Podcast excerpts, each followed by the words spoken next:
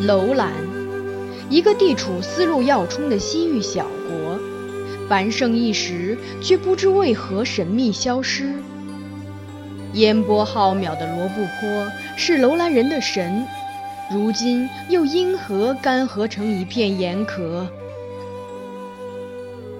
欢迎收听西域短篇小说《楼兰》，作者井上静，译者赵俊，播讲人菊与纸。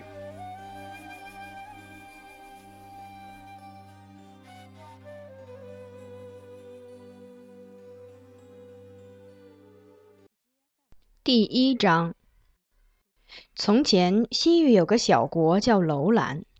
历史上，楼兰国的名字出现是在公元前一百三至公元前一百二十年，消失则是在公元前七十七年。也就是说，历史上楼兰国存在前后不过短短五十年，距今已有两千年。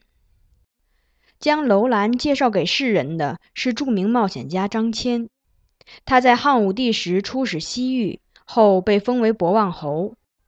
现在的西域地区大部分在中国新疆维吾尔自治区境内，当时是中国西北部的大漠，所谓胡人聚居的胡地，属异族地区，成为东西文化交流的走廊，形成所谓的丝绸之路，是在许久之后。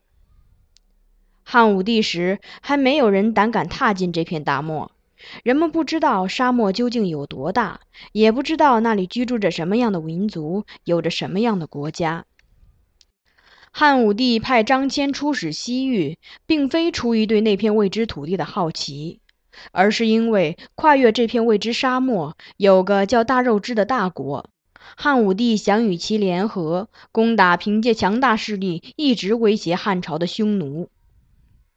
汉自高祖以来五十余年间，不断下嫁公主到匈奴，赠送钱币丝绸，允许通商，但匈奴的侵略从未停止过。当时汉朝的历代天子对匈奴的掠夺束手无策。匈奴是游牧民族，在北方地区流转，一度猖獗于西伯利亚至中亚地区之间，生性凶暴彪悍，屡屡伺机南下进犯汉朝边境。或有无饥馑灾荒之年，却无一年没有与匈奴的战斗。可以说，当时的汉朝在与匈奴的战斗中，兵马损失殆尽。武帝初次讨伐匈奴时，俘虏中有一胡人说：“匈奴破肉之，以肉之王头颅做酒器。肉之对匈奴恨之入骨，但无人与他们合力攻打匈奴，无可奈何。”闻此言。武帝欲向大肉支派遣使者，商讨共同讨伐匈奴之事。武帝招募使者前往大肉支，张骞挺身而出。公元前一百三十九年，张骞率曾为匈奴奴隶的百余人由陇西郡入胡地，可回到汉地已是十三年后。百余随从中，与他一起重返故土的只剩一人。张骞在途中被匈奴俘虏，虚度十余年后，伺机逃跑，穿越沙漠，终于到达大肉支，完成了使者的使命。可回国途中，他又被匈奴抓住，趁其内乱逃了出来，终于回到故土。元朔五年（公元前一百二十四年），张骞入都城长安。向武帝奏报沿途所经西域各国的风土民情、物产等情况。此时，楼兰才和且末、于田、莎车、燕齐、轮台、龟兹、疏勒等沙漠诸国一起，首次出现在中国史书上。《汉书·西域传》里如此描述西域：西域本三十六国，其后分多时五十余国。皆在匈奴之西，乌孙之南。南北有天山、昆仑山横亘，中央有塔里木河流淌。东西六千余里，南北千余里。东以玉门关、阳关接汉，西至帕米尔高原。总之，西域周围是天山、昆仑山和帕米尔高原，中间形成塔克拉玛干沙漠。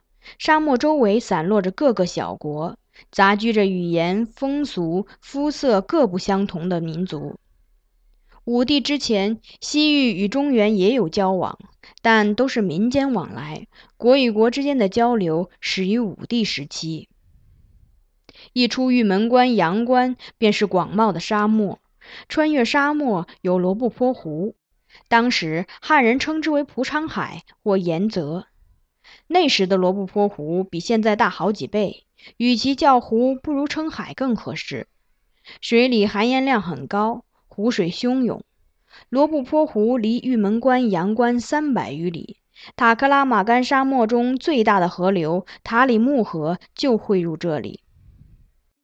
罗布泊湖西北岸最靠近汉的就是楼兰。从汉通往西域的道路在楼兰分为两条，一条往南沿昆仑山脉北路西行，一条往北沿天山山脉南路西行。楼兰以南有且末、于田、莎车、疏勒等国，过肉支往北经姑师、燕齐、轮台、龟兹等国。能到乌孙、大渊等国，所以无论取道南路还是北路，楼兰都是中原通往西域诸国的必经之路。《汉书·西域传》中关于楼兰的后身鄯善国有所记载：户千五百七十，口万四千一百，胜兵两千九百十二甲。据此可以想象楼兰国的大致规模。一个位于罗布泊湖西北岸、人口一万四千多的小国。楼兰人从人种来说，属于雅利安人种的伊朗分支，肤色偏黑，凹眼高鼻，五官轮廓分明，靠农耕游牧及在罗布泊湖采盐捕鱼为生。在张骞向世人介绍楼兰国之前，这个族群大概已经在当地居住了数百年。与汉通交之前，楼兰不断遭受匈奴威胁，饱尝劫掠之苦，只能臣服于匈奴。在美丽的罗布泊湖畔，楼兰人相互扶助，使这一万四千多人口的小种族得以生存。虽然势单力薄，无法反抗匈奴，但只要拿起武器，楼兰人个个骁勇善战，骑术高明，驱车射箭的独特本领也足以威慑他族。武帝派张骞到遥远的异域，是为了谋求对匈奴共同作战，但起关键作用的大肉支态度暧昧。从这个意义上来说，武帝没有从张骞的奏报中得到期待的结果，但却得到了意料之外的巨大收获，那就是对西域各国的新认识。在对匈奴的战略意义上，西域各国也有巨大价值。如果能够支配西域，可以从侧面对匈奴构成威胁，也可以借其兵力攻打匈奴。此外，这些沙漠小国出产各种奇珍异宝，有玉石、琥珀，有金银铜，有盐、胡椒、葡萄酒，还有马、水牛、大象、孔雀、犀牛、狮子，物产丰富，五谷丰登。如果和他们开展贸易，多少可以弥补汉和匈奴交战导致的国库亏空。对苦于马匹补给的武帝来说，大渊出产的骏马尤其具有吸引力。武帝还得知了比西域各国更遥远的几个大国的名字，虽然不清楚康居、安息、申毒到底在什么位置，但似乎这些国家地大物博，丰饶富足。武帝尤其感兴趣的是大夏东南数千里的炎热之国申毒，听说可以不受匈奴威胁直通申毒，而且申毒也希望和汉交换各自物产。这个国家给武帝留下了特殊的印象。公元前一百二十二年，张骞奉武帝之命第二次出使西域，这次的使命是前往申毒谋求通交。但途中被西南蛮夷所阻，无功而返。第二年，张骞第三次出使西域，此时汉军已击退匈奴，控制了原本属于匈奴势力范围的敦煌一带，确保了通往西域的道路通畅。为了不失时机与西域各国建立友好关系，武帝再次派遣张骞进入胡地。这一年是公元前一百二十一年。楼兰人第一次看见汉军，是在张骞第三次出使西域之时。那一日，罗布泊湖畔楼兰小城城墙环绕，汉人进犯的消息传来，顿时上下大乱。城外数千马匹、骆驼全被赶入城内，七扇城门紧闭，男人们全副武装，在城墙各个要塞严阵以待。登上城楼，罗布泊湖面平静的如同一片蓝绸，湖水富含盐分，微风就能在湖面掀起波澜。这一日却如此平静，使人惶惶不安。近岸的湖面颜色碧绿，到远处渐渐变成深蓝。从城墙上望去，湖北岸绵延着一望无际的丛林，白杨树中点缀着柾柳和其他灌木，宛若色彩斑斓的天然之物。湖南岸芦笛丛生，掩映着湖岸，不到近处看不见汇入湖内的几条河流。城郭周围有很多河渠，湖北岸丛林外的土地上，水渠如同织网，交错绵延数里；水渠之间则是辽阔的耕地。水渠有人工挖掘的，但大部分利用了干枯的古河道，将离城一里外的塔里木河河水引进来。确切地说，楼兰虽是沙漠之城，却地处罗布泊湖、塔里木河肥沃的三角洲地区。塔里木河以北有一条路，而从城墙上望去，大部分河域被两岸的灌木丛林遮盖，只露出深蓝色的一点。几年前，这条长河在某处改变了河道，新河道两岸没有树木，风吹日晒，与河岸并行的道路便暴露在天日之下。登上城墙的楼兰人望着远方道路上如豆大小的人畜组成的长长队伍从林中出来，许久才又钻入前面的丛林。三个眼力超群的人站在城墙上眺望，数着队伍中的人畜数量。其他人一个接一个大声喊着那些数字，从城墙上依次传到一个个哨所，传达着汉军的动静。有一个七十八岁的瘦削老人，号称楼兰千里眼。他看清队伍有三百个人，六百匹马，上万头牛羊。当老人看到一半的马匹驮着行李箱时，紧张的表情松弛下来。他知道自己看到的汉军不是来打仗的。城里的气氛一下子有了变化。然而，虽然没有兵临城下，谁也不敢掉以轻心。两天之后，战备状态才解除。人们把财物从地窖中搬出来，把马匹、骆驼重新放到城外。之后的好几天，楼兰人都在议论：进入西域的汉朝大军为什么没有向楼兰派遣使者，就一路西行？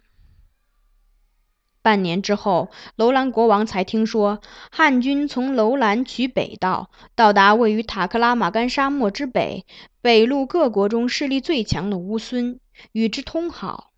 之后又兵分几路，前往大渊、康居、大肉支、大夏、安息、深毒、于田、淤米等国。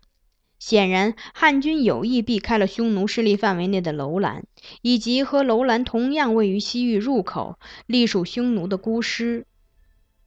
之后，第二年开始，楼兰人发现汉军的大小部队几乎每个月都在西行或东进。不仅汉军，还有数十名乌孙人牵着数十头马匹、骆驼，沿塔里木河前往汉地。大夏也有小部分队伍牵着马匹、骆驼，隔天或每日往东而去。虽然和自己没关系，但楼兰人清楚地看到，汉和西域各国的关系正在日趋紧密。有时，为了出城近距离观看这些旅行者，楼兰人会越过辽阔的农田，走到塔里木河岸边。这是他们自从居住于此地起从未有过的事。楼兰人听说汉大败匈奴，匈奴的浑邪王已经降服。他们相信这是确凿的事实，以为匈奴从此不会再卷土重来。据旅行者说，汉在曾是匈奴根据地的酒泉、敦煌分别设郡，万里长城修到了酒泉，敦煌以西的玉门关、阳关等地已经修筑了烽火台和哨所，连接汉和西域的走廊已经修成。史无前例的，楼兰人两年来免遭匈奴掠夺。楼兰人首次迎来汉使，是在他们第一次见到汉军之后的第三年。使者的目的是命令楼兰国派出人手，给沙漠中出玉门关、阳关进入西域的汉人补给粮食和水。和楼兰一样接到命令的还有孤师。为此，楼兰几乎每天都要派出许多劳力进入沙漠。他们背着沉重的粮食，挑着水，到沙漠里迎接汉人，苦不堪言。楼兰人多年饱受匈奴欺凌，如今汉凭着大国威力对楼兰人发号施令，也令其难以忍受。此后大约一个月，一天夜里，楼兰人被久违的匈奴马蹄声惊醒，十几个匈奴骑兵闯进城门，在城内四处狂奔，向楼兰人宣告匈奴依然安在。骑在马背上的匈奴士兵手中的长矛上挑着刚被他们杀死的汉兵首级，滴着血，在月光下泛着青光。第二天，像往常一样被派进沙漠里的楼兰青年杀死了三个汉人，抢走他们携带的东西。傍晚回到城内，全城人欢呼着迎接他们回来。楼兰人认为，反正要臣服一方，与其归顺不知底细的汉。不如归顺多年来关系密切的匈奴。次日，又有汉人在沙漠中被杀。之后，楼兰人不再为进入沙漠的汉人提供补给。不久，一支匈奴部队驻守孤师、楼兰两国，楼兰人从此便屡屡袭击汉人。公元前一百零八年初冬，汉军第一次在沙漠地区和再次进犯玉门关、阳关的匈奴部队展开激战。汉将赵破奴率数万大军开进西域，旋即大败匈奴。匈奴北逃，汉军乘胜追击，杀到罗布泊湖畔，准备攻打孤师和楼兰。楼兰转瞬被汉军包围，汉军攻得突然，楼兰完全来不及备战。汉将王辉率七百亲兵攻进城门，楼兰人只得拱手相让。汉兵冲进城中央的王宫，国王束手就擒。楼兰王被带到赵破奴军中，被迫发誓归顺汉庭。当夜把太子送至汉军做人质。汉军收服楼兰后，接着攻陷孤师，威震乌孙、大渊。次年春，汉军退兵。汉军一撤出西域，伺机而动的匈奴又卷土重来。楼兰王像先前归顺汉庭那样，被迫向匈奴示众。送次子做人质。武帝在西域动过一次兵之后，便开始以武力对付西域各国。大渊拒绝汉以千金换骏马的要求，斩了来使。武帝大怒，起兵讨伐大渊。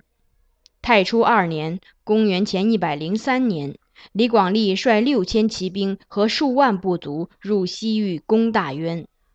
由于当时西域各国都拒绝供给汉军粮食，汉军远征跋涉到达大渊，士兵大半忍饥挨饿。汉军战败，李广利率领残兵退回玉门关。武帝闻李广利败退，大怒，敕令军有敢入者，则斩之，不许败兵入关。李广利由此留在敦煌。第二年，李广利再次率兵六万出敦煌。这次带了十万头牛、三万匹马，还有数万头驴和骆驼，武器粮草准备充足。李广利大军一过罗布泊湖畔，楼兰就在匈奴命令下出兵骚扰其后方。汉军立即发觉，驻守玉门关的汉军包围了楼兰。当时虽有匈奴骑兵支援，楼兰却未能解围。楼兰王再次成为汉军俘虏。当远征军攻打大渊捷报频传时，楼兰王被送往汉都长安。远征军包围大渊城，收服大渊，得到良马数十，中马三千余匹。楼兰王受审时说：“楼兰小国夹在汉与匈奴两大国之间，违抗任何一方都无法生存，百姓困苦不堪。汉欲统治楼兰，只有一个办法。”请准许楼兰人全部迁往汉地。武帝听罢，不忍杀之，又把楼兰王送回楼兰。远征大渊之后，汉在玉门关至罗布泊湖的沙漠要塞修建望楼，保护汉至西域的通道；还在轮台和塔里木河畔要塞各屯兵数百。此后，楼兰不管情愿与否，都归汉管辖。征和四年（公元前八十九年），汉攻姑师，楼兰受汉之命出兵参战，与支援姑师的匈奴军交战，死伤惨重。楼兰夹在汉与匈奴之间，楼兰王为此殚精竭虑，积劳成疾而死，王位无人继承。两个儿子，一个在匈奴，一个在汉做人质，被扣留。在汉做人质的长子触犯刑律，被判死罪，而送往匈奴的次子音信全无。楼兰人不得已推选一位王亲继王位，然而新王刚刚即位，汉与匈奴又要人质。新王只得把长子安归送到匈奴，次子玉图齐送到汉。积极治理西域的武帝到了晚年，疲于财政窘迫、民心涣散和常年战事，对西域失去了曾经的热情。匈奴重新在西域各国出没，逐渐扩张势力。一度臣服于汉的各个国家，此时多叛离汉室。楼兰也顺势远汉而亲匈奴。楼兰新王也因夹在两国之间，心力交瘁，在位数年即崩。匈奴将留作人质数年的长子安归送回楼兰即位。安归时年二十八岁，即位后即举其亲兄反汉。